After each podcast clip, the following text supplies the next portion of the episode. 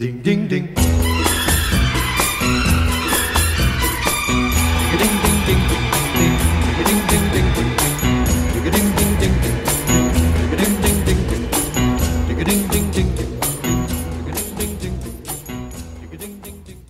Petit cadeau de Noël 2022. Ils n'ont pas 21. Non, ils n'ont pas 21. Donc cadeau très politique. Rapidement, hein, je passe sur euh, les cadeaux des qu'ont reçus euh, une partie des députés européens euh, avec une des bonnes valises de billets. Donc ça, c'était euh, un, un joli cadeau pour Noël quand même. hein. Je pense qu'on y reviendra par la suite hein, dans l'effet papillon. Peut-être aussi sur le cadeau que les ministres euh, du gouvernement ont offert à Elisabeth, à Borne. Un joli maillot de foot avec euh, dessus euh, le 49.3. Je veux dire, comme doigt d'honneur à la démocratie, c'est pas mal aussi. C'est un joli cadeau. Et puis, ben, j'en ai relevé pas mal de ces cadeaux, en fait. Alors, si on les prend, il n'y a pas de hiérarchie ni d'ordre particulier. Alors, déjà, le cadeau des citoyens français à Macron. 31 années de SMIC. Soit 500 000 euros pour son double aller-retour au Qatar, plus 480 tonnes de CO2. C'est-à-dire 53 années d'empreinte carbone d'un Français. Je vous donne la référence. Le point 18 décembre. Un cadeau aussi qui est pas mal celui-là. Alors encore euh, faramineux. hein. Le cadeau des salariés à Bernard Arnault. 170 milliards d'euros. C'est la fortune estimée en 2021 à l'homme qui est devenu le plus riche du monde. C'est BFM TV, pourtant pas une chaîne particulièrement euh, gauchiste, hein, qui l'annonçait le 15 décembre.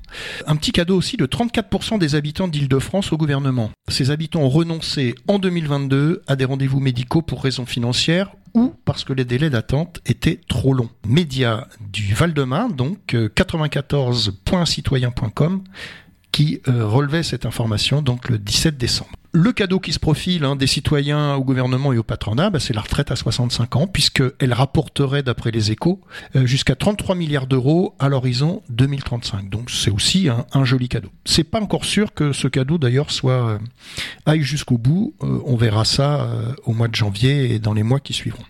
Un cadeau du sinistre de l'Intérieur Darmanin, je ne sais pas si vous vous souvenez, celui qui trouve que Le Pen est trop molle, au député macroniste La Baronne et à ses amis élus d'Indre-et-Loire.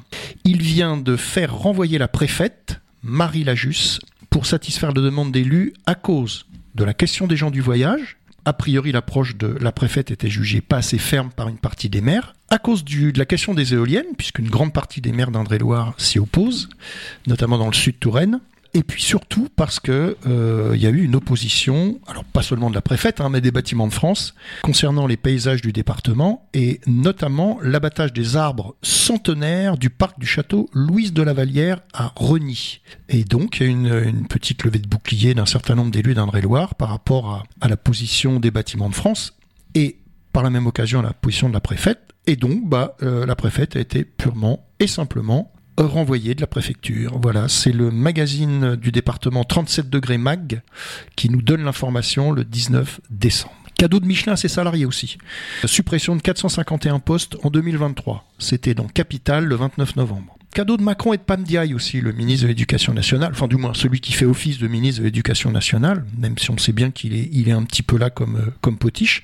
Alors joli cadeau aux élèves, aux parents d'élèves, aux professeurs, plus de 1000 suppressions de postes à la rentrée 2023. 20 minutes le 14 décembre. Cadeau de Macron à la liberté d'information. Là, je vais citer Le Monde du 7 décembre. Trois journalistes auteurs d'une enquête en 2018 sur des soupçons de trafic d'influence dans l'armée française sont convoqués mercredi 14 décembre à la Direction générale de la sécurité intérieure. Euh, la DGSI donc, pour des soupçons d'atteinte au secret de la défense nationale, a appris l'agence France Presse mercredi 7 décembre de sources proches du dossier. Donc, affaire à suivre concernant cette, euh, cette enquête euh, sur les trois journalistes en question, dont un, journaliste qui fait un excellent boulot qui s'appelle Benoît Colomba. Excellent travail et excellente bande dessinée. Euh, si vous le vous les connaissez pas, je vous conseille d'aller les, les lire. Ça fait des beaux cadeaux, tiens ça aussi. Cadeaux des médias privés et d'État aux citoyens. Et là, je vais citer la Nouvelle République. Le siège parisien du cabinet de conseil McKinsey, le siège du parti de la majorité présidentielle Renaissance, donc la Macronie, ont été perquisitionnés mardi 13 décembre 2022, rapporte le Parisien. Intervention des cabinets de conseil dans les campagnes présidentielles de 2017 et 2022 d'Emmanuel Macron, entre parenthèses tenue non conforme de compte de campagne et minoration d'éléments comptables dans un compte de campagne, et puis recours plus général de l'État ce type de cabinet, entre parenthèses, favoritisme et recel de favoritisme, la Nouvelle République, du 14 décembre. Alors, faut aller chercher l'info, puisqu'on en a parlé dans les médias le jour où le- les perquisitions ont eu lieu, mais depuis, manifestement, silence radio, c'est le cas de le dire. Cadeau de la Macronie à la droite de Ciotti, euh, Le Figaro du 20 décembre, Darmanin et Dussopt, Darmanin ex-sarkozyste, toujours d'ailleurs, et Dussopt ex-socialiste, là pour le coup on peut dire ex. Tout ce que LR a toujours demandé sur l'immigration, nous le proposons. Quand je pense qu'il y a des gens qui ont voté pour Macron en disant on va protéger les migrants, ben voilà où on en est. Cadeau de Macron aux enfants et aux pédiatres. Après deux lettres ouvertes adressées au président Macron du 21 octobre et du 1er décembre restées sans réponse, le collectif de pédiatrie, le syndicat des pédiatres et 25 associations de patients ont lancé un nouveau cri d'alarme sur les trois mots d'ordre suivants. Déni complet du naufrage de la pédiatrie, maltraitance des enfants, abandon des soignants. C'est le communiqué que euh, les pédiatres ont publié le 12 décembre. Autre petit cadeau aussi qui est passé peut-être inaperçu de Macron dictateur Al-Sisi en Égypte. Il y a quelques semaines s'achevait pardon, une COP qui a été organisée par l'Égypte et j'en félicite mon ami le président Sisi. À Sharm el-Sheikh, il a réussi à rassembler le monde et à régler une partie du sujet des pertes et préjudices qui étaient absolument clés. C'est dans le journal 20 minutes du 20 décembre. Encore un petit cadeau de notre président à l'esclavagisme et aux 6500 ouvriers tués au Qatar. Dans le monde du 15 décembre. Je cite Il faut reconnaître que le Qatar l'organise très bien cette Coupe du Monde. L'organisation est bonne, la sécurité était bonne. Cadeau des écoles, des hôpitaux, de la culture, etc. à l'OTAN et à Macron.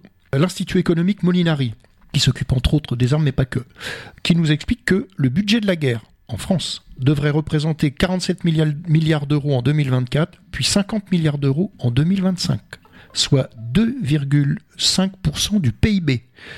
On peut rappeler que c'est Trump qui a, dans le cadre de l'OTAN, imposé facilement, puisqu'il décide de ce qu'il veut évidemment, du moins il décidait de ce qu'il voulait, imposé que 2% au minimum du PIB de chaque État membre de l'OTAN devait servir à la fabrication d'armes et au budget militaire. Cadeau des habitants. On est tous concernés au gouvernement Borne. C'est l'AFP qui rapporte ça. Avec ses 41 ministres et ses 565 conseillers, l'équipe actuelle est la plus chère de l'histoire. Plus 30% d'augmentation par rapport à celui notamment d'Edgar Philippe qui était déjà pas mal. Le gouvernement Borne, c'est en l'état actuel des choses 174 millions d'euros par an de dépenses de fonctionnement. C'est l'AFP du 30 octobre. Et puis je termine avec une petite pensée pour les étudiants. Donc cadeau des étudiants la Macronie, 56% des étudiants avouent ne pas manger à leur faim. C'est la tribune du 5 octobre. Je m'arrête là parce que la liste pourrait être évidemment largement plus longue. Et puis bah, on verra peut-être que dans l'année, on reparlera un petit peu de ces cadeaux. Alors ce sera pas des cadeaux de Noël, mais ce sera d'autres euh, petits cadeaux euh, à destination euh, des citoyens ou de la liberté d'information ou de, des enfants, etc. On verra comment les choses se présenteront. Donc c'était la revue de presse de Thierry Flamand. Et à très bientôt sur les ondes d'RFL 101. Merci, au revoir.